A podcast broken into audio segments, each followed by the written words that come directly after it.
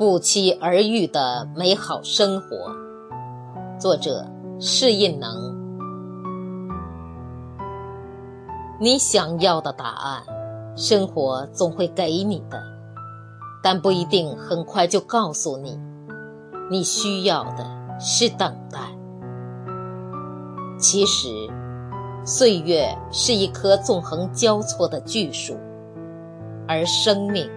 是其中飞进飞出的小鸟。如果哪一天，你遭遇了人生的寒风冰雨，你的心已经不堪承受，那么，也请你等一等。